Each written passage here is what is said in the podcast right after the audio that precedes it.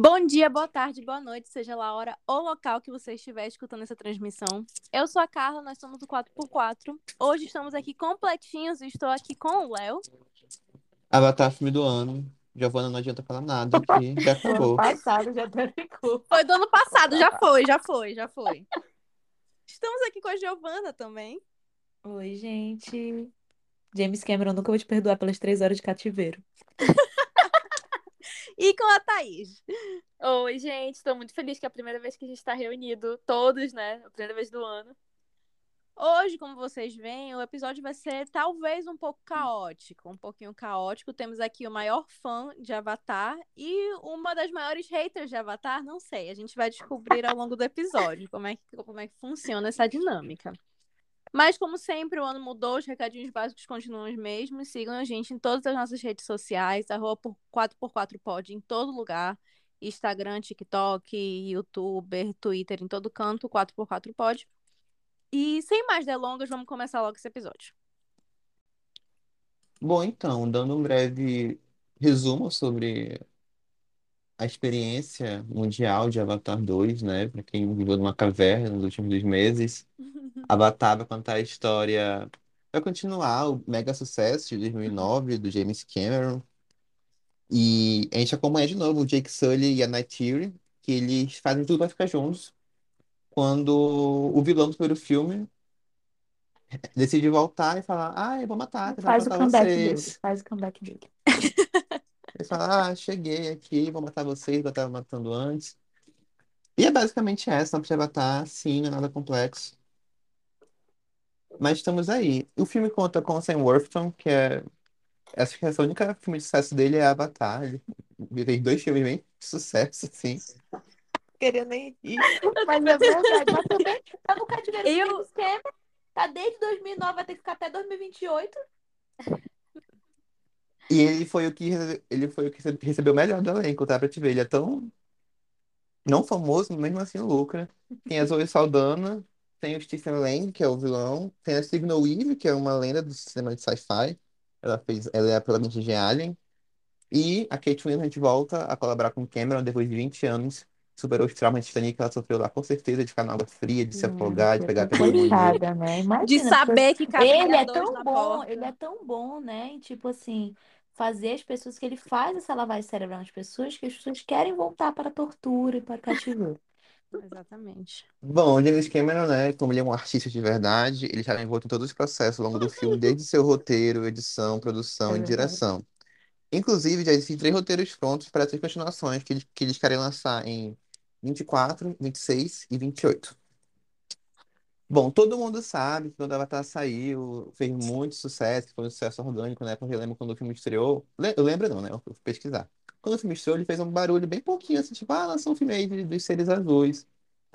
Mas o James Cameron, nessa época, ele revitalizou o 3D, né? Tanto que depois de Avatar, todo filme vinha em 3D, justamente por ser um ingresso um pouquinho mais caro.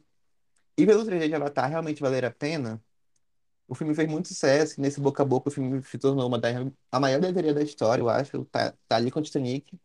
Nem Vingadores Ultimato conseguiu passar, mas você perdeu essa mesmo sendo a Marvel e a Ultimato Fox passou. da Disney. O- é porque, se eu não me engano, Avatar ficou. é, Avatar foi ficou- relançado na Ah, China. foi relançado na China, é verdade, verdade. Pra Hum. mim não conta. Ultimato É, não conta. Cara, é porque, eu vou fazer um adendo, isso me irrita no James Cameron, que é tipo assim, alguém passou, vou relançar. Ai, meu amigo, supera, pelo amor de Deus, homem chato. A Marvel fez isso também com o Ultimato. É, Daqui a 10 Ridículo anos eles também. vão lançar. Ridículo do mesmo jeito, Mas a Marvel a gente sabe que é mau caráter, né? O James Cameron, um cara vegano, Isso é um fato entendeu? também. Da Marvel a gente cara que a gente esperava que fosse mais good vibes. Mas acho ridículo esse negócio de relançamento só pra passar. Só queria deixar isso claro. Eu apoio, inclusive, vai passar Titanic Pois mês que que vem. na- E, eu- e breve, irei assistir. Eu em breve apoio. teremos gente. Titanic aí, galera, nas telonas. E voltando a passar bilheterias Ai, milionárias. que enfim. droga, vou ter que dar dinheiro pro James Cameron. Ai, gente, sério. Gente, o pior é que eu gosto também. É, é gostoso, por exemplo, eu assisti. é, como é que é? Matrix, os 20 anos, o primeiro. E, tipo, eu não, não tinha assistido porque eu, eu, não- eu tinha um ano, né, quando lançou. Então eu tive a oportunidade de ver um filme no cinema que eu não tinha idade pra assistir na época que lançou. Então eu gosto desses. Eu também gosto, eu lembro. adoro. Eu não sou contra isso. Eu sou contra tu lançar só pra ultrapassar a bilheteria. Isso eu acho ridículo. Entendeu? Carla é contra, no sim. cinema eu gosto. Eu assisti Crepúsculo, gente, no cinema de novo. Eu ia falar.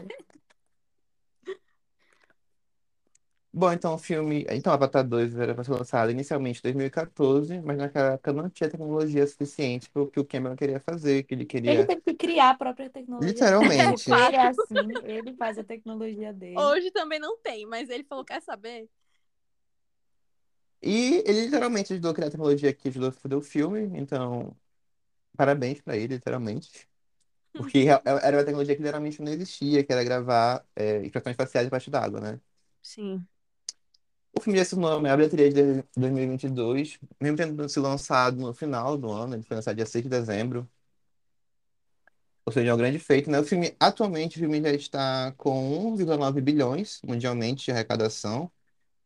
Já passou Homem-Aranha Sem Volta para Casa como a sexta maior bilheteria da história. E eu acho que vai bater 2 milhões amanhã, se duvidar. O filme já se pagou, uma coisa que o Cameron falou muito, né, com o de imprensa, que, ai meu Deus, temos que fazer 2 bilhões para se pagar. E era uma piada, todo mundo levou a sério isso, mas ele estava, obviamente, brincando. Avatar, Avatar 2 custou 400 milhões, então o filme, obviamente, já se pagou há um bom tempo. Pô, foi só 400 milhões. E é absurdo, né? Porque, tipo assim, gente, na moral, assim, eu, eu fui pesquisar, né, pra gravar esse episódio. Acho que até pra falar mal das coisas, tu tem que estar informado. Claro. E aí é absurdo, porque Avatar, gente, é uma máquina de dinheiro, pô. É uma Uhum. máquina de dinheiro. Porque o primeiro, ele também foi nessa, foi um pouco mais, mas ainda foi nessa faixa, assim, foi uns duzentos e tantos milhões que foram gastos. E ele arrecadou pra caralho, sabe? Acho que ele foi o primeiro filme a bater 2 bilhões, Acho Avatar. que foi, sim. É, eu acho que foi mesmo. É absurdo, pô. E, tipo assim, isso daí é ter dinheiro, assim, muito fácil, sabe? Eu, é de verdade, é absurdo, assim. E é por Parabéns, isso que o James Cameron tem é, carta branca da Fox para fazer o que ele quiser, porque Avatar É 2 fato. é um projeto que dificilmente seria aprovado por qualquer qualquer outro diretor. É, o filme tem uma aprovação de 77% no Rotten Tomatoes. E o consenso geral dos críticos é que o filme é narrativamente básico, mas é uma grande experiência imersiva. É, uma coisa que eu queria falar de começar o episódio é que o Cameron falou uma coisa muito legal, que eu acho que, que con- conversa com o que o Villeneuve disse lá em Dune, né? Porque o Villeneuve foi estrelinha ali, tipo, ai, veja no cinema, porque a experiência vale no cinema. Enfim, eu critiquei bastante isso aqui no episódio de Dune, quem quiser ir ouvir, pode ir lá ouvir. E o, e o Cameron, e o Cameron soltou várias, várias é, mitadas na, na divulgação de Avatar. Ele falou que meu filme é femi- feminista de verdade, porque tem mulheres grávidas Ai, eu tenho lutando. coisas pra falar sobre Ele é isso. muito Eu tenho muitas coisas pra falar sobre essa merda. Muitas coisas. Olha, Carla, E- queria te lembrar que ele é um senhor idoso, tá? Caguei. Lembrar antes de tudo. Ele já tá meio senil, não é à Ele tá que ele ia meio fazer cinco senil. Avatar, tá? Caguei. Queria lembrar isso. Não longe de mim defender, né? Mas Ele criticou os blockbusters atuais, como merecem ser criticados mesmo. Toby, Raio Trovão, bomba do ano Amor passado. e Trovão, você é o maior, você sabe disso. Obrigado, Taika. Waititi. Mas enfim, o que o Cameron disse que eu achei muito legal é que a experiência do cinema, ele não é muito sobre a qualidade de imagem e de som. A experiência de cinema é muito mais sobre você ir para um lugar onde você está conscientemente ignorando todas as distrações que o filme que pode causar no, no- ao redor, né? Então é por isso que ele pedia muito para ir ver o filme no cinema, porque o cinema é realmente uma experiência onde você, às vezes, ocasionalmente pode mexer no celular, mas geralmente você se foca no filme. Tanto que alguns filmes são mais fáceis de ver no cinema porque tem filme que se eu visse no- em casa, eu sabia que, por exemplo, eu vi o menu um dia desses em casa, então eu pausei o filme a cada dois minutos, porque estava vendo um porre. Mas eu sabia que se eu tivesse visto no cinema, eu teria visto ele de uma vez toda. Eu acho que o James Cameron disse, sobre isso muito interessante, porque vai contra o que o Villeneuve disse, que cinema é uma experiência única, gente sabe que não é, a gente sabe que você pode muito bem apreciar um filme no cor da sua casa, desde que você crie os meios para isso. Assistam a Esquina Marink assim. Não, gente, chama pra mim. E é isso, gente. Pode começar a discussão aí. concordo muito com isso que o Léo falou. De... Eu concordo muito com a fala do James Cameron, que, nossa, eu achei muito bonita essa frase, inclusive até anotei pra deixar no, no Instagram, na, na fotinha do Instagram, que eu achei muito bonita. Mas, tipo assim, eu, eu, eu tenho pra mim, tipo, no meu coração, que ir ao cinema assistir é uma experiência única pra mim. Então eu acho que isso acaba sendo uma coisa um pouco pessoal. Tipo, não é que ah, é isso ou é aquilo, tipo, não é uma, uma verdade, assim. Mas para mim, para mim, pessoalmente, é uma experiência diferente. Assistir uma coisa em casa, principalmente também por conta dessas distrações que tu falou, e assistir no cinema. Eu não sei, eu me sinto mais imersa mesmo. Mas é, é totalmente pessoal isso. É só isso que eu queria falar mesmo. Não, eu concordo, eu acho que pra mim cinema é experiência, é tudo. Então, tipo assim, se eu pro cinema, eu tenho que comprar pipoca, eu tenho que comprar chocolate, eu tenho que estar tá lá, tipo. É, é, é, uma, é um, um, uma experiência diferente. Por isso que eu também quis assistir Avatar no cinema. E eu acho que, tipo, é um pouco de planejamento, sabe? Como tu falou, ah, eu tava me planejando porque não é barato. Né? Tipo, acaba criando uma expectativa, eu reservo meu dia para isso, que eu vou, uhum. e aí talvez uhum. encontre gente para me acompanhar e conversar depois. E, tipo, é, acaba sendo um evento. E então, para mim, tipo, tem um, um, um, um quê, assim, a mais, sabe? Concordo.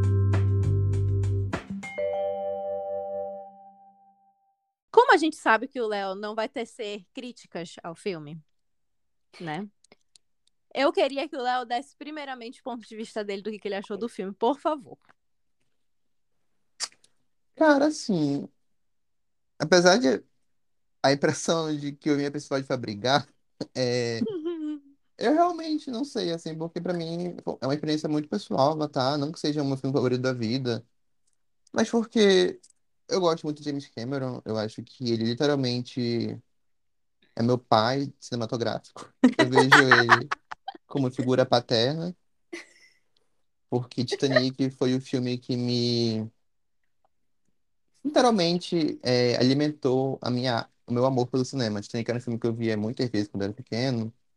É um filme que até hoje me marcou muito, inclusive quando lançou a edição de 10 anos, acho que foi em 2013, por esses anos, eu falei, eu tenho que ver no cinema.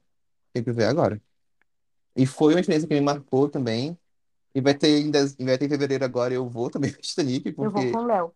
eu acho que é um Isso dos meus porque James filmes. Nem queria fazer o Titanic, né? Se dependesse do James Cameron, ele, ah, eu só quero filmar, eu preciso de um pretexto para poder filmar os destroços do Titanic. Vou escrever o roteiro. Então eu tenho esse apego, esse afeto com o James Cameron de verdade, assim, por ele realmente ter me influenciado desde que eu era pequeno a amar cinema, apreciar cinema, apreciar como o cinema é feito. E eu lembro que Avatar foi um filme que me marcou muito. Não, mas é um filme que eu gostava bastante, eu assistia como se fosse um desenho, eu acho. Então, tipo, todo dia eu via uma parte. E quando eu vi, quando eu vi que ia sair Avatar 2, eu fiquei muito animado. Não porque era Avatar 2, mas porque era o retorno de James Cameron aos cinemas. E foi isso que me deixou muito animado e muito querendo, caralho, eu quero logo ver esse filme. E quando eu vi o filme, eu me surpreendi muito porque, pra mim, é muito pessoal a questão de, tipo, 3 horas e 10 de filme. Porque podem ter as críticas de, tipo, o filme é longo, longo demais. E eu concordo com isso, é longo demais. Mas eu acho que quando se trata do James Cameron e de Avatar, de saber toda a história de que ele tá ali por trás, eu meio que encaro as três horas como tudo que o James Cameron queria que eu visse. Como eu disse, pra mim é uma experiência totalmente, totalmente pessoal. Então eu realmente entrei no estado de mente que, caraca, eu tenho que ficar imersivo aqui nesse filme durante três horas, e eu realmente fiquei. E eu achei um filme lindo. É o melhor filme do mundo? Não é. Tem a melhor história do mundo? Não tem. Inclusive, uma, eu estava lendo uma crítica que eu achei muito interessante, que é que James Cameron trouxe certos elementos do cinema dos anos dos anos 90 para Avatar 2. Porque o cinema atual, ele recorre muito para é, o caminho entre bem e o mal, né? Ali no limiar. Então, o vilão, ah, ele não é vilão de verdade, não. Ele tem esses negócios aqui, vamos curtir, vamos torcer para ele um pouco. E Avatar 2 não, é puro maniqueísmo. Tem o bem e tem o mal ali. E o mal que vai destruir a família do Jake Sully. Então, o James Cameron meio que resgata isso, porque ele é um homem velho, de 70 anos de idade. Então, isso deve, isso devem ser os ideais dele, de como ele vê o mundo. Uma coisa que eu acho muito corajosa de Avatar 2 também é como ele vê com desprezo o imperialismo americano. Eu acho que realmente, não sei como a gente deixou isso passar, porque a gente também é responsável pela Marvel. Então tem várias cenas ali que o James Cameron realmente dem- demonstra o desprezo dele pelo exército americano, principalmente no que tange, né, é, a caça dos animais ali, quando tem a cena da baleia perseguida, Uma cena que eu fiquei muito cho- tocado. Fiquei, "Meu Deus." É, sobre personagens, não tenho nada a dizer, que eu acho que Avatar nunca foi sobre personagens, tanto que eles não entram na cultura pop. O Jake Sully só é lembrado porque ele é o Jake Sully, assim, mas tipo, fora isso, não tem nenhum impacto grande fora disso. Eu acho que é porque Avatar é sempre uma coisa de experiência ali, é um filme. Eu fiquei imerso no filme, eu gostei muito do filme. Eu queria ter visto de novo, mas não tive tempo para ir no cinema. Queria ter visto em 3D, só pra dar mais dinheiro pro James Cameron. E minhas impressões no geral são essas, assim. É um filme que abriu os olhos, assim, pra mim. Eu que é um filme muito bonito, muito vistoso. É um filme que eu acho engraçado, que eu critico muito a Marvel por usar CGI em ambientes fechados. Mas se tu vai ver a gravação de Avatar 2, é CGI em ambiente fechado. Mas se tu vê o filme, não parece isso. Não parece coisa da Marvel. Parece que tudo ali é muito real. E eu acho isso chocante, assim, porque mandou onde que tiraram isso. Eu fiquei muito chocado numa cena que acho que tá com a Kate Winslet quando ela vai ver a amiga dela que faleceu. E eu pensei, mano, isso foi filmado no mar, tenho certeza, tenho certeza. Aí eu fui ver a, a por trás das cenas, era um tanque assim, pequeno, e a Kate Winslet segurando uma boia. Eu fiquei, não, não é possível isso. Ela reviveu traumas ali. Eu acho que é isso que me fascina em Avatar. É, é realmente assim a magia do cinema transposta na tela. Eu acho que é muito mais sobre isso do que sobre o filme em si, assim, sobre a história do filme, os personagens, etc. Bom, eu vou, vou puxar aqui com silêncio, assim, reflexiva. Giovana ali, acho que já tá mudando de ideia. Mudando de ideia, pegou coisa minha pra, pra cá. A, a, a, anotando a, a Tata é muito positiva. Eu quero muito deixar. Vou falar logo antes da Giovana, então, que é o momento que ela vai amadurecendo os argumentos dela. Cara, pra dizer que o, o que o Léo falou pra mim fez, tem muito sentido. Assim, muito do que tu falou, é, eu consigo entender perfeitamente, porque assim, Avatar realmente é uma experiência. Eu acho que o que tu falou dos personagens, que realmente não é o foco do Avatar, fez muito sentido pra mim nesse segundo filme, porque foi uma das coisas assim que eu achei que eu senti muito falta, mas pra mim ficou tudo bem. Tipo, pelo que eles me proporam introduzir muitos personagens no filme só, pra mim foi tipo, OK, consegui ficar pegada aos filhos, à história, achei bem legal. Eu vi, assim, não foi o melhor filme que eu já vi, porque eu, eu eu gosto muito de acompanhar o processo. Então, como ele tem um pulo temporal muito grande e foi me introduzindo muita coisa, é o tipo de experiência que eu não gosto. Eu gosto de Amores verdadeiros, né? Deu um pulo temporal ali. Amor. Gente, é o maior trauma do 4x4 é amores verdadeiros. Fato. Mas, enfim. Um dos meus É mais favoritos um- ainda. assim. Não, é um livro muito. Exatamente, a gente não tira a qualidade, entendeu? É só algo que, pra mim, eu não gosto muito, que é esses pulos temporais ou, ou algumas coisas assim que. Eu acho que o Jake foi- saiu muito fácil da, do- da vila lá do povo da floresta. Mas eu, ah, tudo bem, eles têm que ir pra água, tá certo, vamos seguir o fluxo. E é um filme muito bonito. Eu acho que é uma experiência única. Eu fiquei feliz por, assi- por ter conseguido assistir duas vezes, porque eu acho que a segunda vez eu fui realmente mais para apreciar. E eu acho que ele tem uma importância muito grande. Seis horas, Thaís. Pelo amor de Deus, Thaís. Help. Save Thaís Camilo.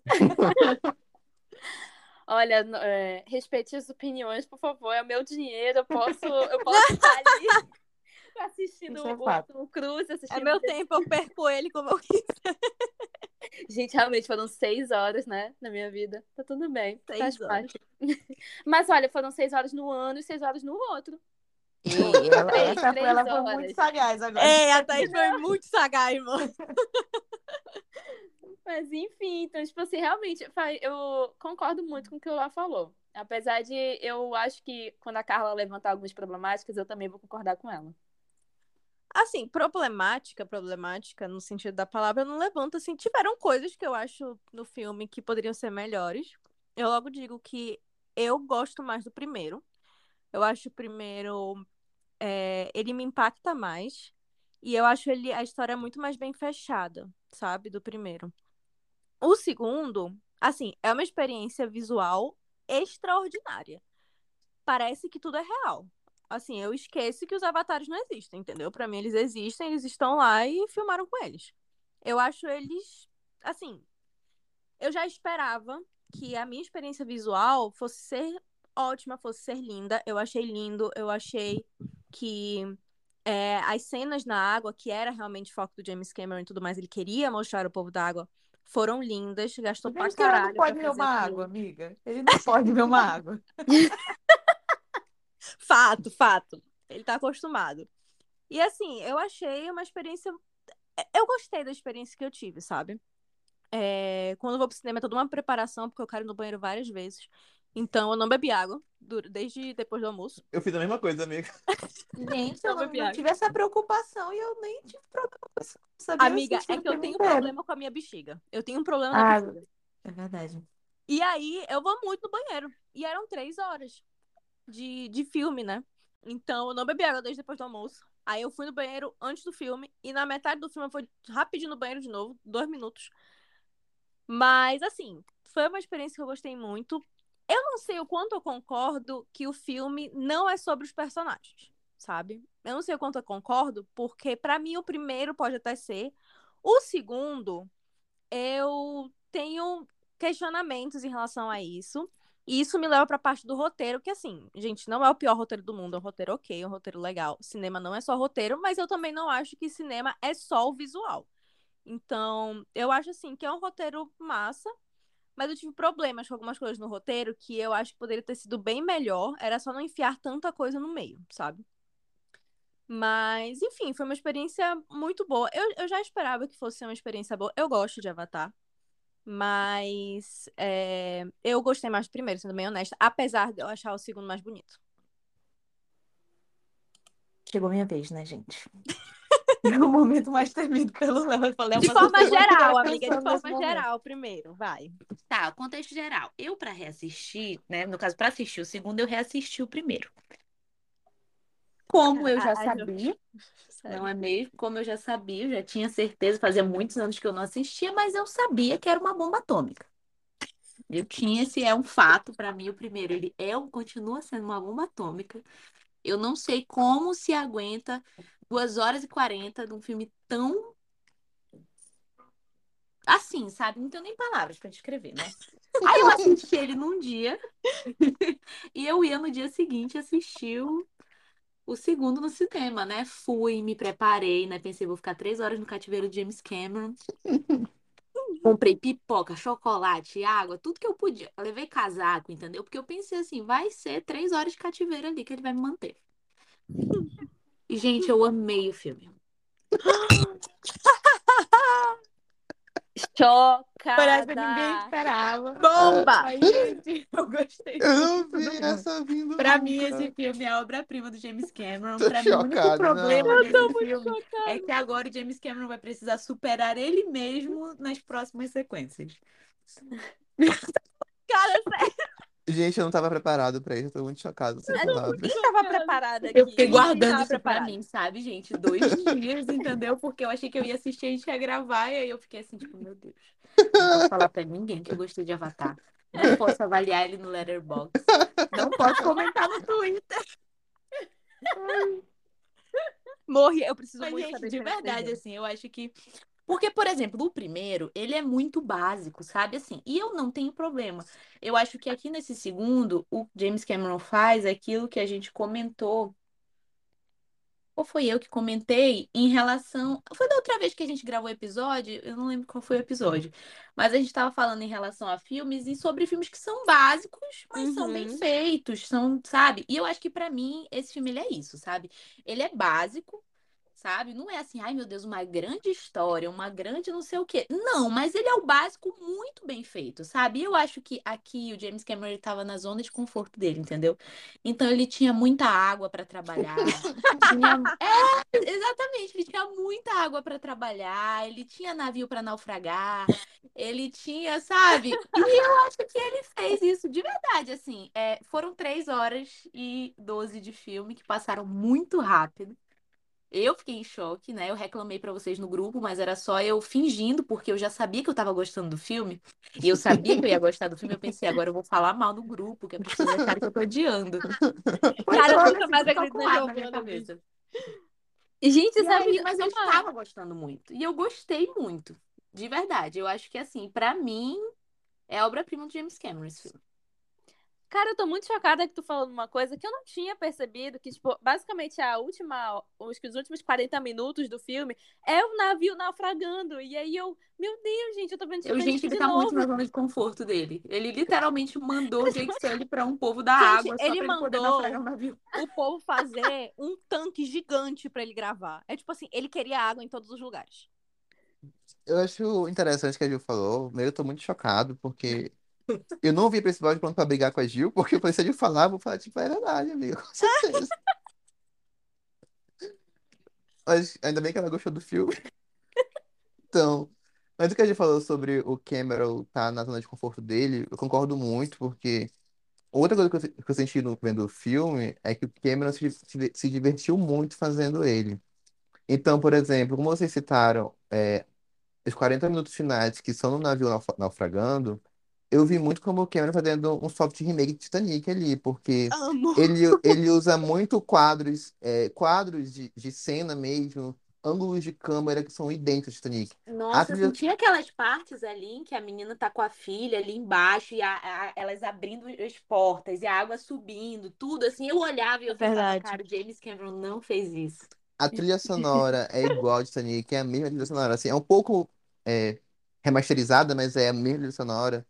Quando tá a, a menina Jesus ali e o namorado dela, e eles estão, o navio afundou e tá só os dois na borda e antes de o navio afundar de vez, é igualzinho de Titanic, assim. Eu assisti muito Titanic, então na hora que eu vi eu lembrei aquilo.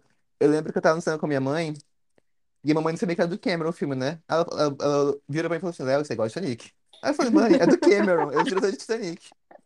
Pô, Agora faz sentido. começou assim, que começou o negócio do navio naufragando, eu vi que ele aproveitou muito, assim. Não foi tipo assim, ele, ah, vou naufragar o navio, não, ele aproveitou cada segundo. De verdade, assim. Foi um filme que eu fiquei surpresa. Vocês sabem que eu odeio filme longo, né? E eu tava falando mal do cativeiro de James Cameron por muito tempo, dessas três horas. Mas passa muito Passa. rápido. E eu acho que, assim, é uma questão que eu acho que é indiscutível, que é que ele aproveita cada segundo de filme cada segundo. Então, tipo assim, se ele tá 3 horas e 12, ele nas 3 horas e 12 ele tá fazendo alguma coisa, tu tá assistindo alguma coisa importante acontecendo, alguma ação, algum negócio que é importante, sabe? Ele não tá colocando ali cena, nada pra encher linguiça. Que Eu gosto, eu gosto muito também como o filme é um novelão, assim, né? Porque É um ele- novelão. Eu gostei muito disso, porque é o Jake Sully e a mulher dele, tipo assim, beleza, estamos aqui vivendo feliz. Aí volta o vilão do passado, tipo, vou te destruir tua família agora. Aí, aí eles têm que fugir pra outro país, assim. Ai, gente. Cara, sim, exatamente. Eu assistindo, Léo, eu pensei exatamente, eu dentro do cinema, eu lembro que eu pensei a mesma coisa. Eu, gente, isso é um novelão. Eu sei- eu fiquei assim É um mesmo. super novelão, né? E aí eu tava pesquisando, né? Vocês não sabem disso, mas amanhã vai sair um post sobre o James Cameron lá no 4x4, que já tá pronto, já tá programado. Cara, a, Jo- a. Jo- a Giovana ficou muito vendida. Gente, tá todo E mundo aí? em choque aqui. Eu devia ter Cara, eu estou em foto choque. da E Eu gente. estou aí, em quando sair esse episódio, já vai ter, já vai estar lá. Mas, né, o James Cameron, ele se refere, né, ao Avatar para ele como uma saga familiar geracional. Ah, eu tinha ele visto compara, isso. ele É, tinha eu poderoso isso. chefão. E, tipo Uhum. assim, eu entendo por que, que ele diz isso, sabe? Eu acho que nesse filme, ao contrário do primeiro, eu sinto isso, né? Eu acho que o primeiro, como é o começo, né? O princípio tá mostrando ainda, ainda é aquela história muito básica que a gente já viu 50 vezes e que ninguém liga.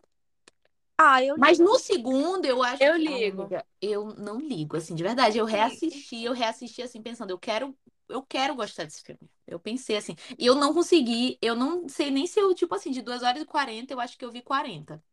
Porque eu achava muito chato eu virava e ia mexendo no celular. Muito chato mesmo, entendeu? Tipo, eu não ligava pro que estava acontecendo a maior parte do tempo. E nesse segundo, eu acho que não. E eu acho que tem a ver com essa dinâmica da família. Eu acho que essa dinâmica toda da família e como ele coloca ali cada personagem para ter um papel importante é importante para criar esse espírito de saga familiar geracional que ele quer criar, entendeu? Uhum. Eu acho legal, por isso que eu falei, eu não concordo totalmente quando falo, tipo assim, ah, esse filme não é sobre personagens, porque eu sinto que tem que os personagens, eles são muito importantes para a história. É que às vezes eu acho que o visual encanta tanto que se esquece de personagens que o filme não se sustentaria sem eles. Entendeu? Para mim o primeiro é isso. E o segundo também, eu, eu achei que ele fez muito bem essa transição entre o foco do filme. Não é mais o Jake e a Zoe Santana, que eu realmente eu não lembro, eu não consigo decorar o nome da, da personagem dela. Eu tentei mil vezes. Mas assim, não é mais eles o foco, e o foco são os filhos, e eu senti essa transição. Eu senti essa passada de bastão, sabe? Tipo assim, agora é a vez dos filhos deles. Então, assim, para mim, o filme não é que não é sobre os personagens, também é sobre os personagens, em um ambiente lindo, em, em algo que enche os olhos, é sobre os personagens também, sabe? E para mim os personagens me pegam, sabe? Eu acho que os personagens são essenciais para o que o filme traz, tanto no primeiro quanto no segundo. Mas esse para mim é um problema, amiga, porque se eu ficar focando muito nos personagens, eu me irrito com o filme.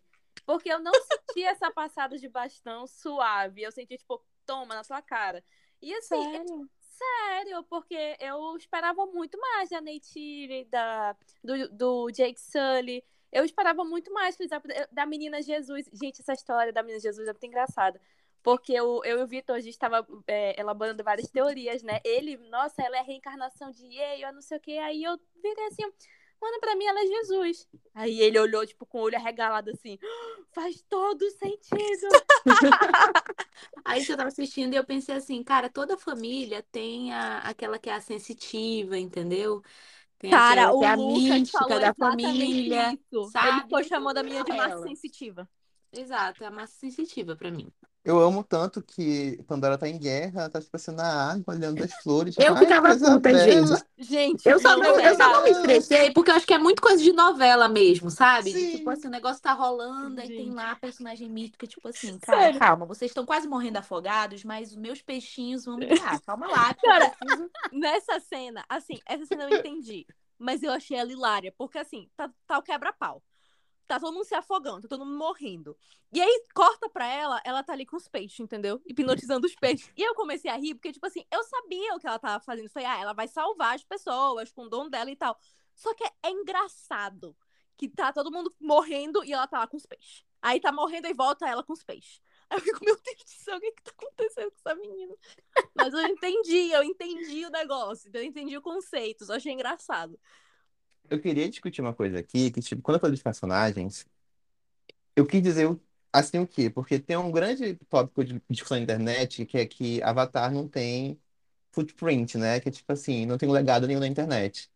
Porque o primeiro Avatar, inclusive, um do, uma das provas disso é que Avatar não tem fanfic na internet. Tem três fanfics de Avatar na internet. Grave, No grave, site, no site de maior fanfic da internet só tem três de Avatar. grave.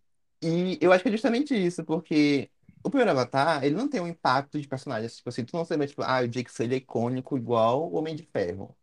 Obviamente, não tem, não tem, de, de- não tem como se comparar, mas, tipo assim, ele não tem esse nível de iconicidade, assim, do Homem de Ferro, Sim. de outros personagens que ficam famosos como um filme só. E eu acho que Avatar 2 vai sofrer do mesmo destino, porque é um filme que tá fazendo 2 bilhões de dólares mundialmente, mas é um filme que não tem muitos fãs na internet. É um filme que eu, particularmente, não lembro o nome dos personagens. Assim, eu sei que tem o filho mais velho, o do meio, a mais nova, a bebê, Eu a que Jesus. assim, ele já está mudando isso aos poucos, entendeu, James Cameron? Porque o que já apareceu de TikTok meu com o irmão mais velho, Eu Putz! vi entendeu? muito, eu vi muito do Jake Sully. Eu vi muito do Jake Gente, Sully, eu assim, vi tipo. muito do irmão mais velho, TikTok dele, entendeu? Gente, Então, tipo mas o assim, tá rolando na internet. A minha prima também assistiu o filme e ela que é desse mundo de fanfics e coisas assim. Pelo jeito, o irmão mais velho que morreu realmente é o, o do momento, Ele sabe? morre, sacanagem. Foi no segundo eu fiquei assustada. Eu acho que é justamente isso, assim, acho que. Acho que Avatar não Amigo, tem essa footprint, assim, que é outros que filmes sabe o que tava deixam. faltando?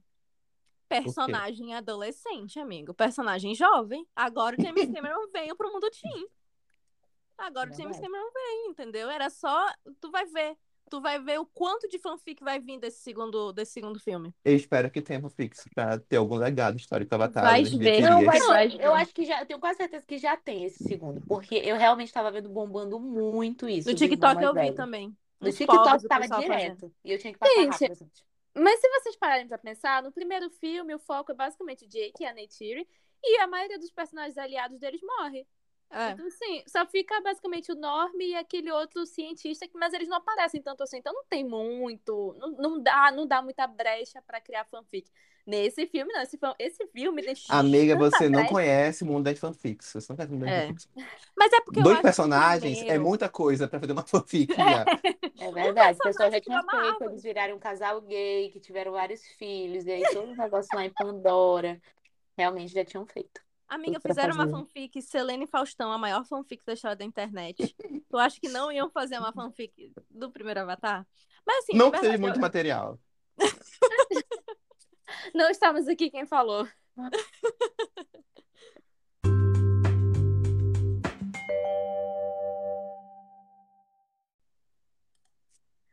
Ah, eu posso começar com algumas críticas?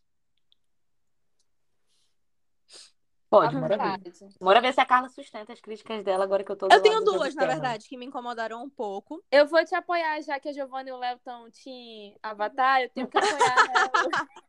Não, tem duas coisas que me incomodaram um pouquinho. Que foi. É, é aquela coisa. Eu, esse ano, eu entrei muito naquela, naquilo que a gente estava conversando sobre um filme não precisa ser perfeito, um roteiro perfeito, incrível e maravilhoso para ele ser muito bom. Levei isso para menu, dei três estrelas, porque eu achei ele bem ruim, mas eu me diverti. Então dei três estrelas. Entendeu? E, e porra, foda, né? Comparar o menu com o Avatar 2. Mas o meu ponto é o seguinte: o meu ponto é que tiveram coisas que aconteceram em Avatar 2 em relação ao roteiro, que eu achei o roteiro bem mais ou menos. E eu foda-se, entendeu? É tipo assim, ai, foda-se, o foco não é esse, beleza. Mas teve uma coisa que, assim, que eu não. Teve um ponto que eu não consegui mais ignorar, que é a conveniência do Spider. Eu decorei o nome desse menino, que é o único humano.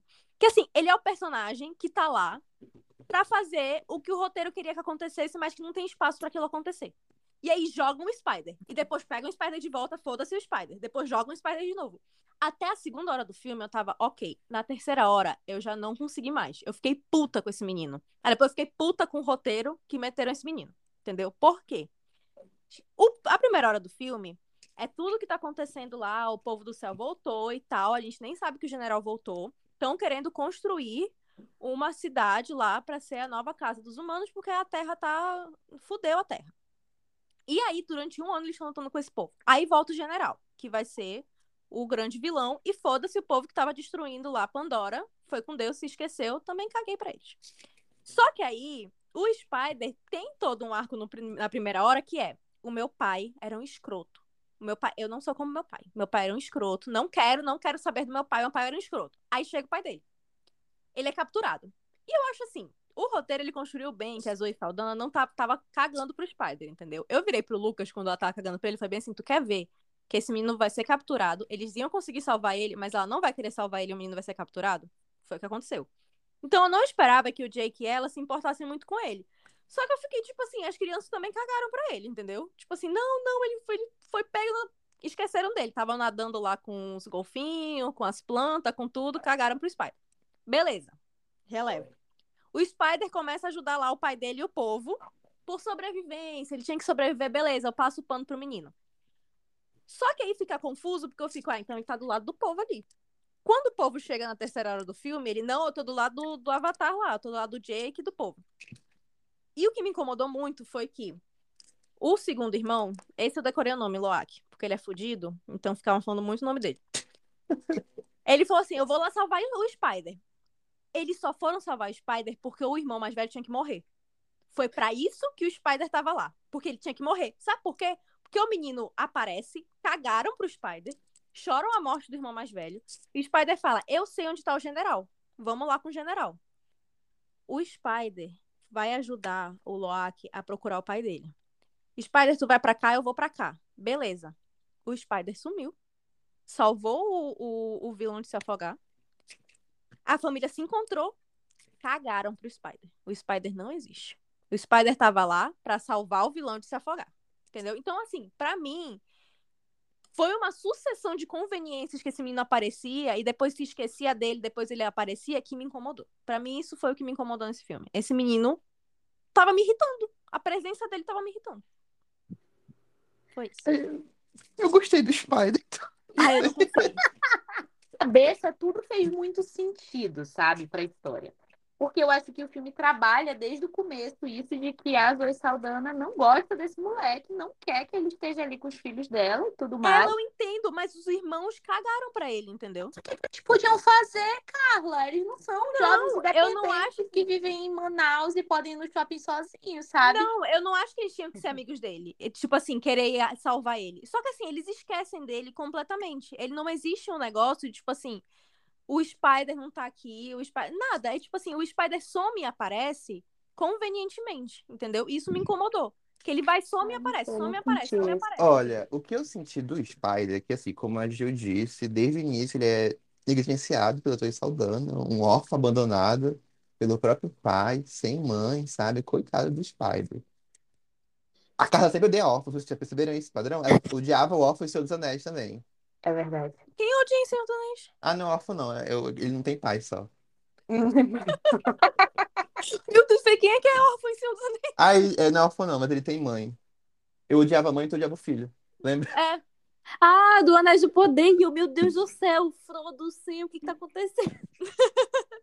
Assim, a minha opinião sobre o Spider é que, primeiro, eu acho que ele. Eu vejo.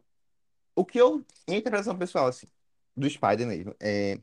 Eu acho que ele é sempre negligenciado, ele nunca faz parte da comunidade familiar do Jake Sully. Ele é sempre, sempre fora disso. Ele sente isso, os outros sentem isso. A Nature deixa sempre claro isso, tipo, você não é meu filho, sai daqui.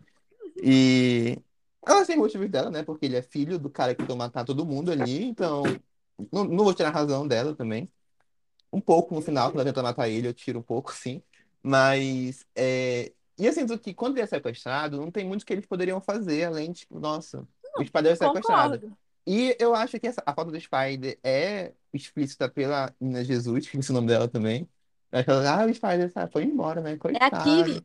A Kiri, Kiri. Kiri. Não, ela tava chorando o pai. É por causa do Spider? Aham. Mas na verdade é porque eu sinto a mãe terra. Foda-se o Spider.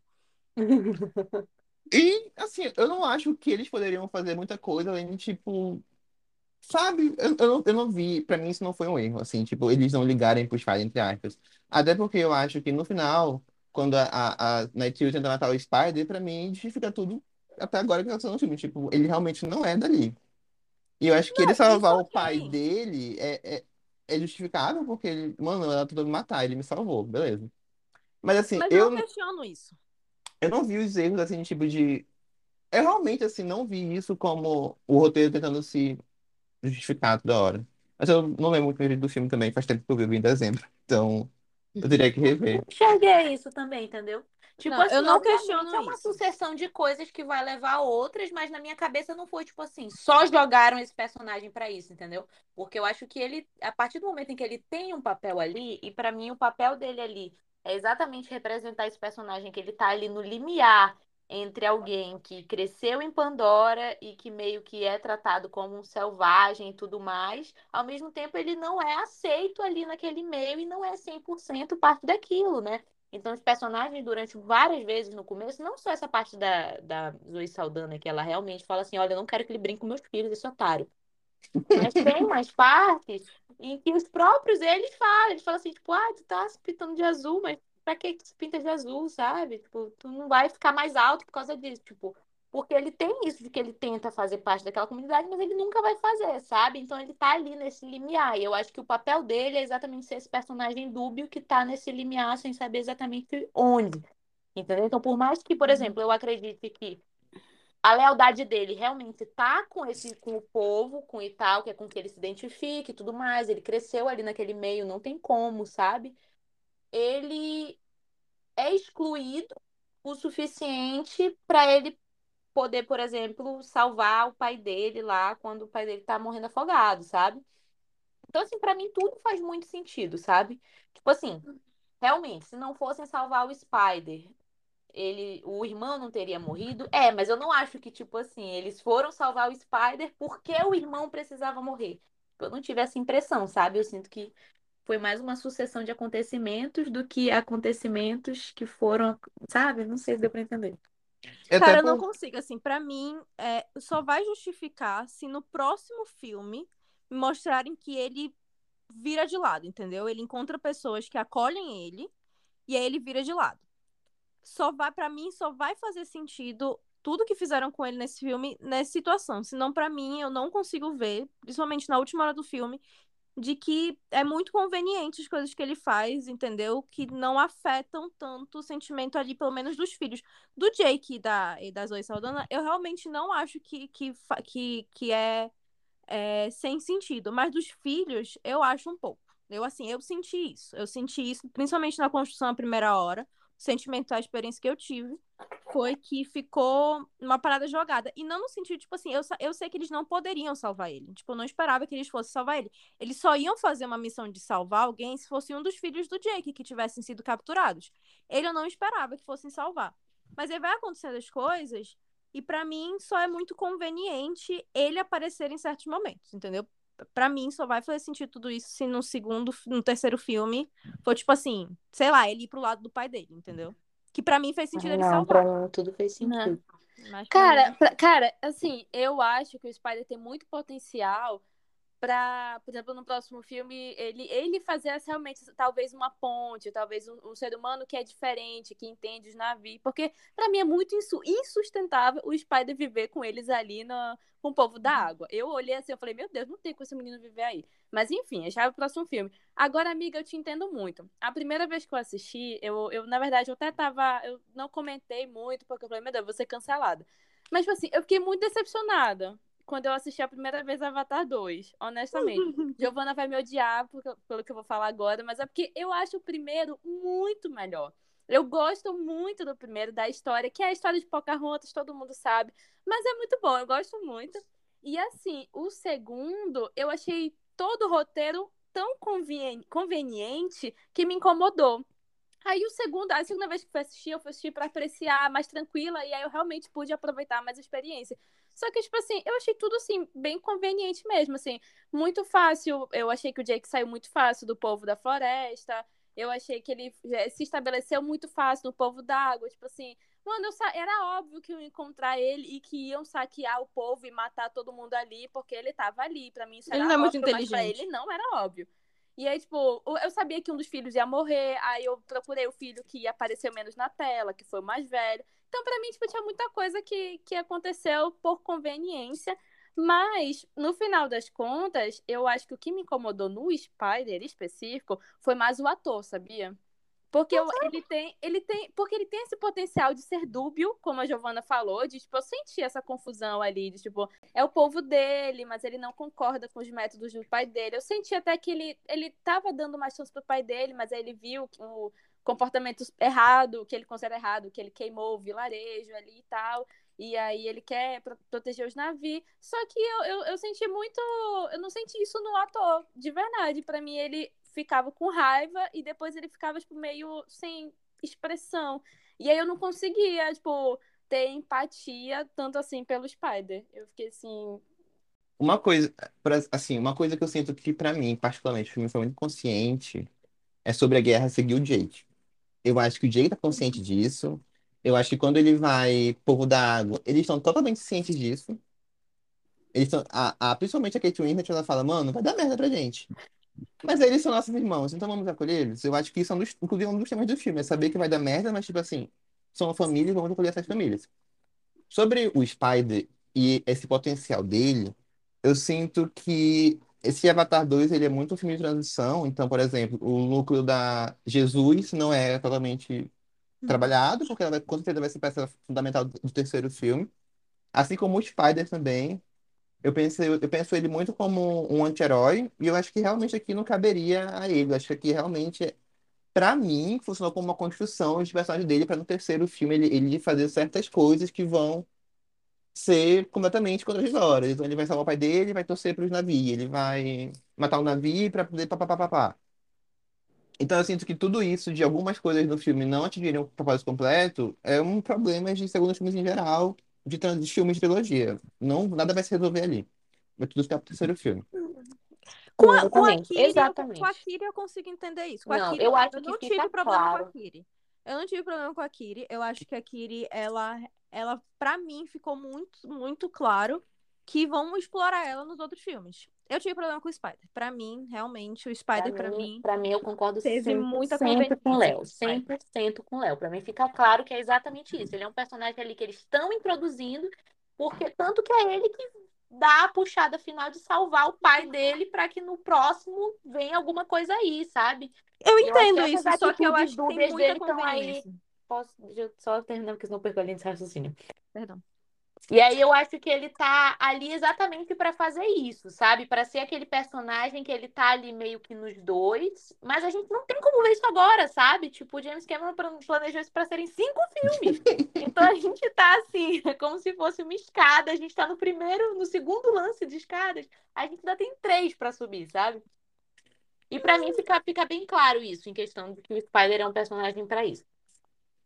É, pra mim o Spider não. Pra mim a Kiri fica muito claro que ela tá sendo construída. Pra mim o Spider um grande problema pra mim é conveniência. Ele aparece pra fazer um negócio ali e depois some. Pra mim esse é um grande problema com o personagem.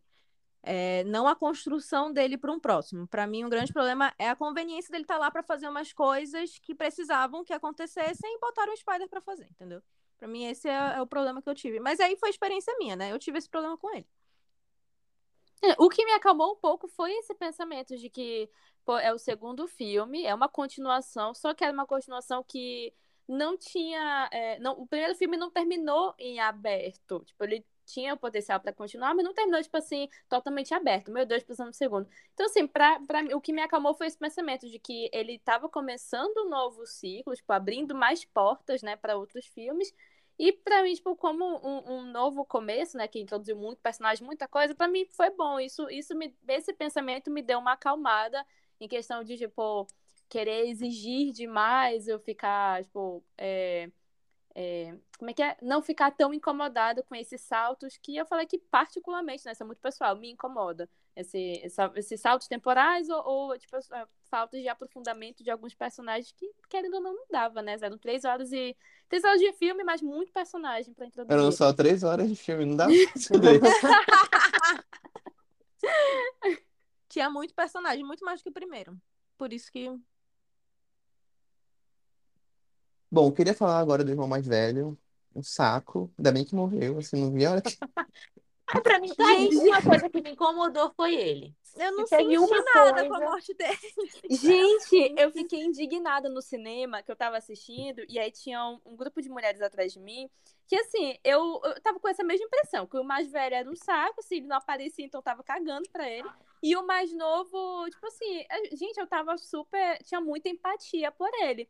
É um Ai, querido. Ele é um querido. Querido. Sim, total. E aí, quando teve. Acho que bem no finalzinho que o Jake fala. Eu vejo você, aí eu, caralho, três horas pra tu me falar. Eu vejo você. Ele tá se esforçando o filme inteiro. Aí o grupo de trás. Amiga, eu vejo você é uma frase muito importante no filme. Não, É, pra mim foi muito demorou impactante tre- aquilo. Amigo, mas ele demorou muito. O Loak sofreu muito. Demorou demais. Aí o grupo de Antes ele não amava o filho demorou. dele, agora Ele literalmente amava o filho dele. Literalmente. Não era Mas assim, o que me incomodou não foi isso, não. Foi o, o grupo de mulheres que estava atrás de mim, que assim, acho que quando. Ah, foi quando o Spider vai levar o Jake pra encontrar lá o general, depois que o mais velho morreu e tal. E aí o Loag fala: Não, eu vou atrás do meu pai. Aí o grupo de mulheres, meu Deus, só faz merda, morre logo. Aí eu virei muito puta pra trás e o Vitor me segurou. Calma. Não vou falar nada, Nil. Mas meu Deus, tá pra. Gente, sério, eu ia armar barraco ali no meio do cinema. Meu Deus. Ele não ia morrer. Não, Tava claro. Gente, mas, gente, ele não fazia só merda. É ele que. Ele, ele tava salvando todo mundo ali, dá licença. Ah, mas Ah, ele é aquele, aquele é aquele cara que passou a vida inteira. Ai, o irmão chato, o irmão que faz merda, o irmão que bagunça. Tem que aguentar depois as consequências de você ser essa pessoa e ninguém acreditar em ti, ninguém querer. A fama, né? Ele se fez É a fama fama, coisa que ele dele. dá. E aí, infelizmente. Mas é que o irmão mais velho ficou tão claro que ia acontecer alguma coisa com ele que eles só não se preocuparam em dar um enredo pro irmão mais velho. Ele só não tava lá. Pra morrer Pois mesmo. é, é, tipo assim, eu gostei, sabe? Eu acho que assim, se tu não vai desenvolver o personagem, pra que tu vai desenvolver o personagem? Não precisa, sabe? Eu achei que ele foi muito bem aproveitado no papel dele de personagem pra morrer no final do filme e gerar impacto, Eu sabe? também, eu E também. eu Eu acho também. que o James Cameron faz isso muito bem, no sentido de que eu acho que ele cria recursos narrativos ali na história Pra que assim, tipo assim, eu respeito quem não se emocionou, entendeu? Com, com a morte dele. Mas assim, eu fiquei levemente impactada com a morte dele, não por nada, entendeu? Mas, por exemplo, com o impacto daquilo nos outros personagens, sabe? Tipo, no Jake Sully, na mãe, entendeu? Quando ele faz aquele flashback pra cena que ele mostra no início do filme, entendeu? Do filho pescando, não sei o que, não sei o que. Então, eu acho que ele conseguiu, mesmo com um personagem que com certeza ninguém ligava o suficiente enquanto assistindo o filme, foi um personagem que foi feito para tu não ligar o suficiente enquanto tu assistiu o filme, porque ele não fazia nada, entendeu? Quase às vezes eu esquecia que ele estava lá, que ele existia. Mas eu acho que ele criou recursos narrativos importantes ali para que aquela perda tivesse algum impacto dentro da história, sabe? Cara, assim, caguei pra ele ter morrido. Eu teria, eu teria sofrido se o Loak, sei lá, tivesse morrido. Mas eu senti a dor dos personagens, sabe? É tipo assim, não me importo que ele morreu, mas me importo que os outros estão sofrendo. Não sei se faz sentido, não sei se consigo me explicar. É, tipo assim, tu É, sente os impactos da. Mesmo que tu não ligue pro personagem, tu não tá nem aí, ah, morreu. É que nem aquele vídeo lá do cara quando o assassino lá morreu. Morreu ainda agorinha. agorinha. Entendeu? Morreu Tipo assim, é, é, acho que essa sensação, acho que é inevitável, né? Quando um personagem Uhum. não é bem trabalhado e tal, não tem um grande, um grande arco narrativo, que a gente não liga pra ele, entendeu? Mas quando ele morre, a sequência que ocorre após a morte dele, o impacto daquilo nos outros personagens, e eu acho que Uhum. eles fazem isso muito bem, eles fazem isso muito claramente, sabe? Que é tu ver ali o sofrimento dos ao redor, como aquilo impacta Uhum. em tudo, né? E a Eu Zoe Saldana, assim, ela, ela me pegou assim. Eu chorei com a cena dela sofrendo pelo filho dela. Assim, me caíram lágrimas com o sofrimento dela. E admito também com um pouco de medo do Loki ser culpado. Que o Jake culpa ele ali, cara, deve ser uma dor terrível. Tu ouvir que a. Basicamente, ouvir que a culpa é tua, que teu irmão morreu, né? Porque ele joga, tipo assim, não, tu fica aqui porque tu já fez demais, entendeu? E aquilo me pegou assim, porra, aquilo deve doer muito. Mas quando, quando a personagem da Zoe Saldana tá chorando em cima do filho dela, aquilo me pegou. Ali caíram lágrimas, entendeu? Tipo, a dor dela é muito. Eu acho interessante como tudo aquilo que nem a Giovanna falou, né? Que nem a Gi falou. Leva pra todo. Desencadeia tudo que acontece depois, porque ela tá tão histérica, ela tá com tanto ódio, que ela faz de tudo pra salvar os outros filhos dela, né? Inclusive ameaçar o Spider. é, de matar ele, ela realmente ia matar ele. Tipo assim, eu, eu acho que a, o- a história e a própria atuação da atriz mostra que, tipo assim, ela ia matar. Se mexessem com o com a filha dela, ela realmente ia matar, ia ser um filho pelo outro. Então é, é forte. E a cena de- dele indo com os ancestrais do povo da água também é, é emocionante. E Não aí, aproveitando que a gente tá falando da personagem da Zoe Saldana, eu vou dizer um negócio, eu não gosto dela. Desde o primeiro filme, eu assisti o primeiro filme, eu não, eu não gosto dela. Sabe assim, aquela pessoa que se eu conhecesse pessoalmente, ela não ia ser minha amiga, eu não ia gostar dela, eu ia querer ela lá no canto dela? É assim Amiga, me então tu adorou esse filme porque ela quase não aparece, né? Sim. Exato, adorei. Eu acho que tá aí, ó. Acho que foi um bom motivo pra não ter gostado. Porque quando ela aparecia, tipo assim, eu não gosto, é uma personagem que eu não gosto, ela não me pega de jeito nenhum. Inclusive, eu tô ansiosa e eu vou deixar aqui a dica pro James Cameron, que é no futuro, já que ele vai deixar o Spider como personagem dúbio, fazer ela morrer pelas mãos dele, sabe? Eu acho que eu adoraria ver isso. Seria legal. Porra, Adoraria. E eu acho que ela merece, sabe? E aí eu fiquei, tipo assim, enquanto eu assisti o filme, eu pensava muito nisso, sabe? De que, tipo assim, ela é muito hipócrita, sabe? De tipo assim, ela no primeiro filme é todo aquele negócio, uhul, defende os navios, não sei o quê. Mas quem traz o Jake Sully lá pra dentro, tipo assim, ah, um gostosão que eu tô afim, pode entrar. Entendeu? Aí vai, entra e tal, não sei o quê. No final vai, ele vira navio mesmo, né? Mesmo, entre aspas. Hum. Vira Tem cinco lá, dedos, ela vai, navio. faz filho com o cara, entendeu? Assim, a impressão que eu tenho é que ela, ela tem uma expressão pra isso. Mas ela, tipo assim, ela meio que en- encobre aquilo ali, entendeu? Na cabeça dela é como se tudo, tipo assim, ah, tudo se fechou e tudo se realizou porque ela pegou e trouxe aquele cara, agora ele é um navio mesmo, de verdade. E agora a gente tem filhos e tal, vivendo a vida perfeita. É como se nunca, em nenhum momento, ele tivesse sido aquele cara lá humano, sabe? Quer ela queira ou não. E aí ela, tipo assim, man- mantém, eu acho que foi um negócio que eu senti muito, que ela ainda nutre esse ódio pelos humanos, e eu entendo ela, né, gente? Porque, pelo amor de Deus, o pessoal já chegou de novo, já tá lá de novo destruindo o planeta dela, sabe?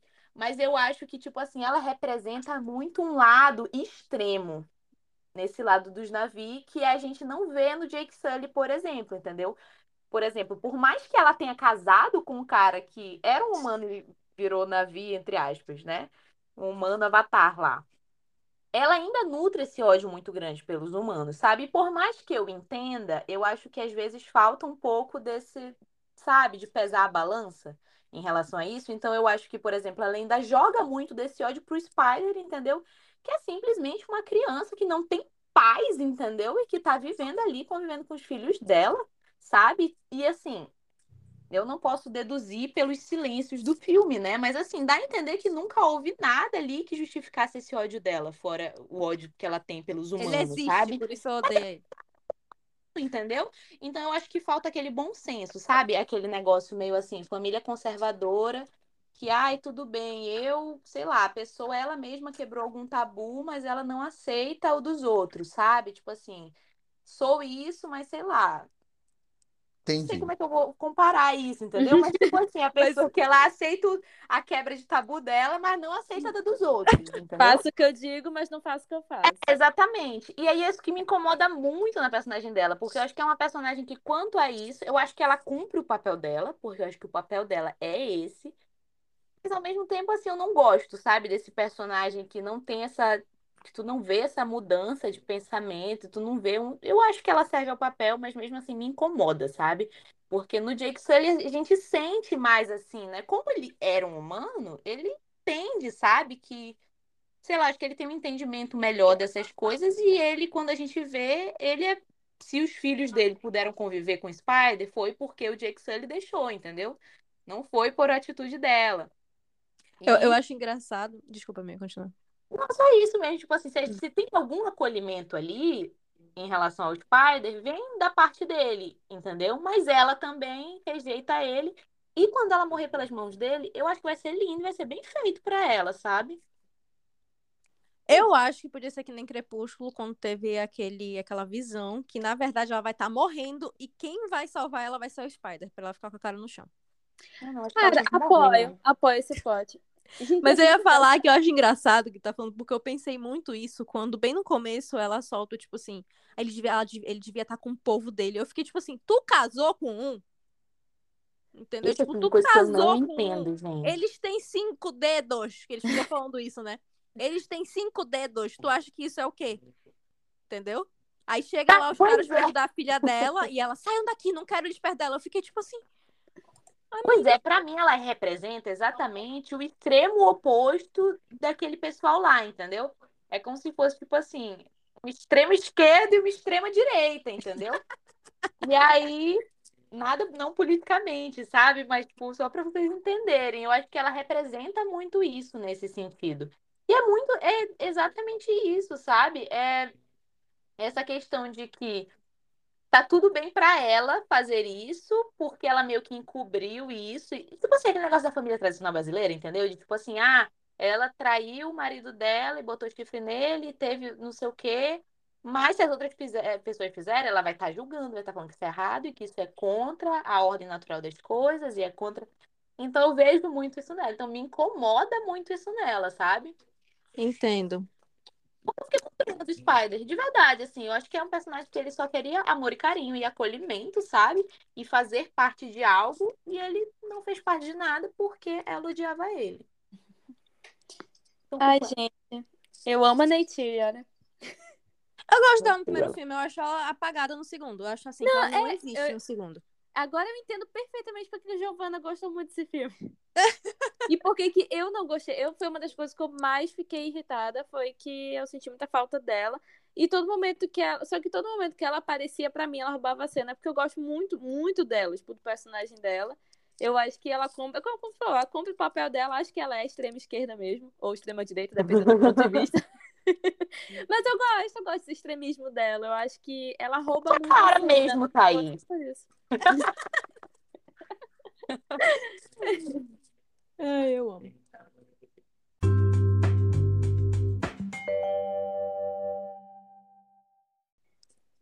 Agora, então, eu queria falar sobre coisas assim, gente, do roteiro que eu achei engraçado. que pra mim, zero problema, não foi uma coisa que acabou com a minha experiência, mas que eu fui ficar pensando sobre a história, que eu só achei engraçado como, tipo assim, aconteceu e depois cagaram, entendeu? Por exemplo, chega o povo do céu, né? Os humanos, os Estados Unidos chegam pra acabar lá com Pandora. Que fique claro, né, gente, aos Estados Unidos. Os Estados Unidos chegam É. acabar com Pandora. E aí tem o salto temporal de um ano, né? Durante esse ano, eles estão lutando contra essas pessoas que querem construir uma nova, um novo lugar para os humanos e estão tentando, estão acabando ali, né, com a vegetação, com tudo. O general, ele volta depois de um ano, certo? Ele começa a perseguir o Sully depois de um ano. E eu acho engraçado que o Jake fala assim: a gente tem que fugir daqui. Porque se a gente fugir, ninguém mais vai acabar aqui com os navios. E eu fiquei tipo assim, e durante um ano, homem de Deus, que o, que o general não existia, cagou. Entendeu? Cagou, foi pra água. Beleza. Eu achei, achei engraçado, Como assim? porque só. Me perdi agora. Tu entendeu? Tu entendeu por que, que eu falei que eu achei tudo muito conveniente? Porque Eu não ele entendi, eu porque... perdi no que ela Amiga, é porque, tipo falando. assim, durante um ano eles estavam lutando contra o povo do céu, certo?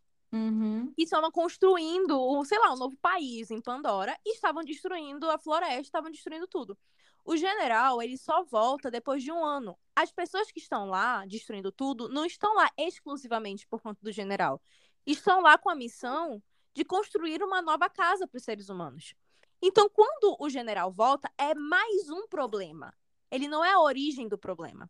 E aí o Sully, ele pega, o, o Jake, Jake Sully, né? Ele pega e fala assim: vamos embora, porque eles estão aqui por minha causa. Só que não são todos que estão aí por causa dele.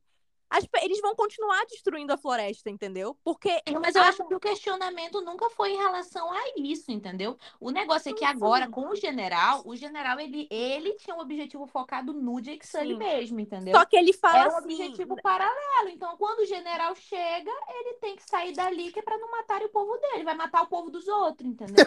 Faz sentido pra mim. Muito bom. Não, amiga, mas ele fala assim: Isso, se né? eu for embora, se a gente for embora, aqui vão ficar seguros. Mas eles não vão ficar seguros porque ainda estão construindo as coisas lá. Tipo assim, Entendeu, amiga? A construção tá demorando ali, entendeu? Eles vão ficar seguros no sentido de que não vão ter ataques direcionados Não, àquele povo ok. específico, entendeu? só que eu digo, tipo assim, pra mim é uma coisa que eles só deles, cagaram, tipo assim, entendeu? cara, se eu me mudar, por exemplo, se eu me mudar do Brasil pra Argentina e eles estão atrás de mim, quando eles matarem geral, vai matar argentino, não vai matar brasileiro, sabe? E Amiga, mas- essa lógica. Não, assim, amiga. é, Não, realmente não faz É sentido. justo, Tipo, entendeu? Foi uma coisa que, que eu saí do cinema indignada a primeira vez que eu assisti, porque não fez sentido nenhum também. Tipo, foi muito fácil ele abrir mão e fazer exatamente isso que tu falou. Eu vou pra Argentina e quem ficar aí é brasileiro. Se fodam. Eu agora sou argentina. Entendeu? Porque, tipo assim, ele, ele pode ter Assim, quando retardado. atacassem ele, tipo assim, é como assim, digamos, eu sou a Giovana, eu tenho minha família aqui. Eu falo, gente, estão querendo, estão atrás de mim, e eu vou embora para outro país. E aí eu vou para Argentina, por exemplo. Quando me atacarem lá, eu fui salva pelos argentinos. Então, quando eles vierem me matar, vai matar argentinos, não vai matar minha família, que é a pessoa que tá ao redor aqui de mim, não vai matar brasileiros, entendeu? Mas tu que entende que gosto. antes de ter pessoas que estavam atrás de ti, já tinham pessoas que estavam machucando as pessoas ao teu redor por outro objetivo. Eu acho que É que eu não fazer acho- nada, entendeu? Tipo assim- era a questão do meio ambiente. Tipo assim, ia pegar neles? Ia. Mas eu acho que era um processo bem mais lento, sabe? Eu acho que o processo que eles estavam ali do desmatamento e de destruir Pandora era algo muito mais, tipo assim, que era um processo e que eventualmente aquilo ali, na minha cabeça, ia gerar conflitos políticos ali entre eles. Mas até então, pra mim, era tipo uma, uma espécie de guerra fria, sabe? Assim, nesse sentido de que. Pra mim, Pode tá falar. ligado muito com o tema do filme, que é a família. Então, tipo, eu acho que.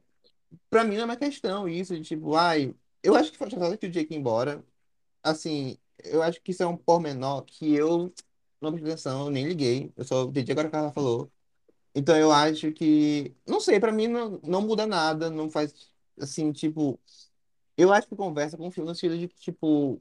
O Jake tem que ir embora, a guerra vai seguir ele onde ele for. E eu acho que o filme, como é sobre a família dele, não vai meio que li- realmente assim, tipo, ah, tem outros pontos de Pandora sendo atacados, mas o Jake não pode fazer nada sobre isso, porque, tipo, É.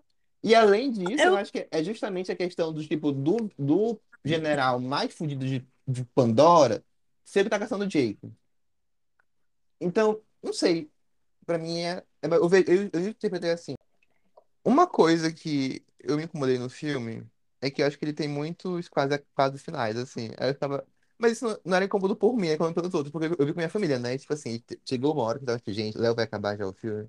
Aí eu falei, eu não sei, gente, peraí. Aí, tipo, o navio, o navio afunda. Não, a baleia é caçada, aí não acaba. Aí tem a, a briga entre, entre o navio e o povo do, do água, não acaba. Aí o navio afunda, não acaba. Aí vai ali, não acaba. Aí eu fiquei, meu Deus do céu, eles querem doido pra sair e eu aqui ansioso por, por a cidade deles. Mas fora isso, eu gostei muito, assim, não tem mais nada a acrescentar. Tá aí, tu falou do final. Eu gosto muito do final, sabia?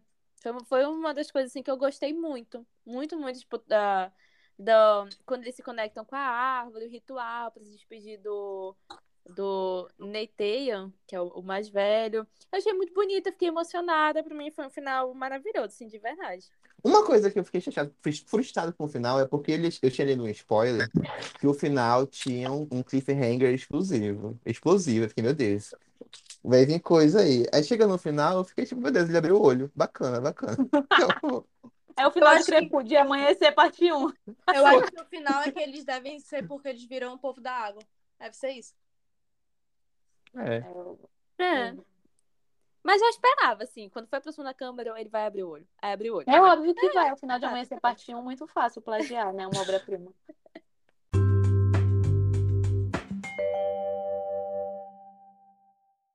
Bom, gente, então, chegamos nas considerações finais sobre esse episódio, sobre Avatar 2. Bom, todo mundo sabe, desde que o filme estreou hoje, que eu gosto muito do filme, que é um dos meus favoritos do ano passado. Não só não, só não bateu esquina Marink, mas todo mundo sabia já que eu gostei bastante. Foi um filme que eu fiquei muito imersivo, foi um filme. Tudo, que eu, tudo porque eu gostei do filme foi no começo, então eu realmente não tenho mais nada a acrescentar. Pra mim é um filme 10 de 10, assim. Mesmo sabendo dos, dos erros dele, mesmo sabendo que não é um filme uau, roteiro incrível. Mas pra mim ainda é um filme 10 de 10. Pra, ah, pra mim ainda é muito puro cinema, tudo que tem ali em tela. Gente vai falar agora. Eu vou falar agora, vou continuar aqui. Eu mantenho a minha opinião de que eu prefiro o primeiro, honestamente. O segundo é muito bom. Eu vou dar uma nota de, de 8 de 10. Espero que vocês não me cancelem, por favor. Eu não vou repetir tipo, meus argumentos, porque eu acho que eu já falei muito ao longo do episódio, mas acho que como o início de uma nova etapa para a saga Avatar, eu acho que foi muito bom. Acho que estou com muita expectativa para os próximos. E já vi umas notícias, né, do terceiro, que vai ter o elemento fogo, vai ter intrigas aí. Acho que vai mostrar um outro lado do, nav- do povo Navi, que acho que vai ser Ah, é verdade. Vai, vai ter nada de, ma- Uhum. vai ter nada de mau caráter, que o É. Cameron disse. Ele usou sete palavras. Não, e eu achei isso muito legal, porque tá bom, né, de mostrar... E vai ter um mulheres mau caráter também na Vi, porque ele é feminista. Então eu tô com essa expectativa positiva pro terceiro de verdade, pra mostrar essas outras perspectivas. E, enfim, é isso. Eu gostei muito do filme. Eu ainda prefiro o primeiro, também mantenho a minha opinião de que eu prefiro o primeiro filme. Em relação à história, eu gosto mais da história do primeiro filme. Mas eu acho o segundo filme muito mais bonito. O segundo filme, assim, é impecável. Toda que... Principalmente a segunda hora do filme, que foca no povo da água. É lindo demais, assim. São, são cenas lindas que parecem reais. Não parecem que, que foi computadorizado, assim. Muito bonito. Eu dou uma nota de 9 de 10. 9 de É. 10. Só o que me incomodou mesmo foi o Spider. O Spider foi a única coisa que me incomodou. E pra A gente mim, tá dando de, de 0 a 10. 0 a 10. 0 a 10. O Spider foi a única coisa que me incomodou, assim, no filme, que mantém, assim, que eu acho que ele, no final do filme, foi muito conveniente. Mas de resto, assim, eu. Eu gostei muito, não senti as três horas passarem. Foi um filme, assim, uma experiência muito boa. E eu tô bem curiosa pros próximos filmes. É, né, gente? Eu gostei do filme. E eu, isso, a gente tem o que falar. Eu gostei do filme. Eu achei que. Tinha o que falar, porque eu não achei que eu fosse gostar. Eu achei ele muito melhor que o primeiro, né? Porque eu acho o primeiro muito básico, muito chato. Eu fui tentar reassistir ele, eu queria morrer.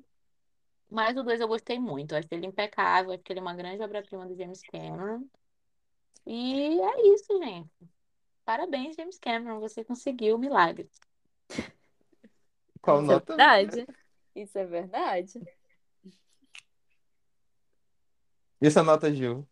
Tô pensando. Ai, Sei, eu, eu preciso de um momento aqui para refletir. Eu vou dar um 9 de 10. choca.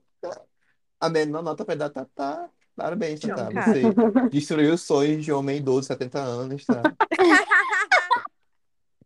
Feminista. Vai ficar no 9 a nota de Avatar, tá? É tá? nove, é nove. Chocado. É uma das melhores notas desse podcast. É uma das melhores notas desse podcast, fato. Cara, contra tudo que eu acredito. Então, então, gente, é isso. Ficamos por aqui. Esse foi o nosso episódio sobre Avatar 2. Em breve teremos nosso nosso episódio sobre Avatar 3. A conclusão de E tudo. 4 e 5. É, E 4, 5 e 6. Agora que a Marvel sabe que isso aí. A Marvel não, a Disney sabe que isso aí é mina de dinheiro. Vamos ter muito Avatar. Vai ter o multiverso Avatar, vai ter. vai Enfim, ter tudo. série. É. Vai ter um dia, vai Não ser, vai e que vai nem o Tom Cruise esperar- Missão Impossível da Tatá. Claro. Vai ser igual. Vai, Vai ser ter- no espaço. É questão de. Ei, vai, Vai ter, ter- Tom- vai ter Missão Impossível nesse podcast, nem que seja do meu aniversário, tá? Vai ter um Top Gun. Avatar. Vai ter um Top Gun Avatar. Onde o, o general vai ser o protagonista. Agora no espaço. Agora é fácil. Agora no espaço. Vai ser tipo Velozes e Furiosos, sabe? Vai Família. ter- Gente, é Velozes e Furiosos. Família, entendeu? Caraca, é verdade! Só faltou a corona lá no meio. Amém. Bom, é isso. É isso, esse foi outro episódio. Beijo, gente. Tchau. Tchau. Tchau. Ai.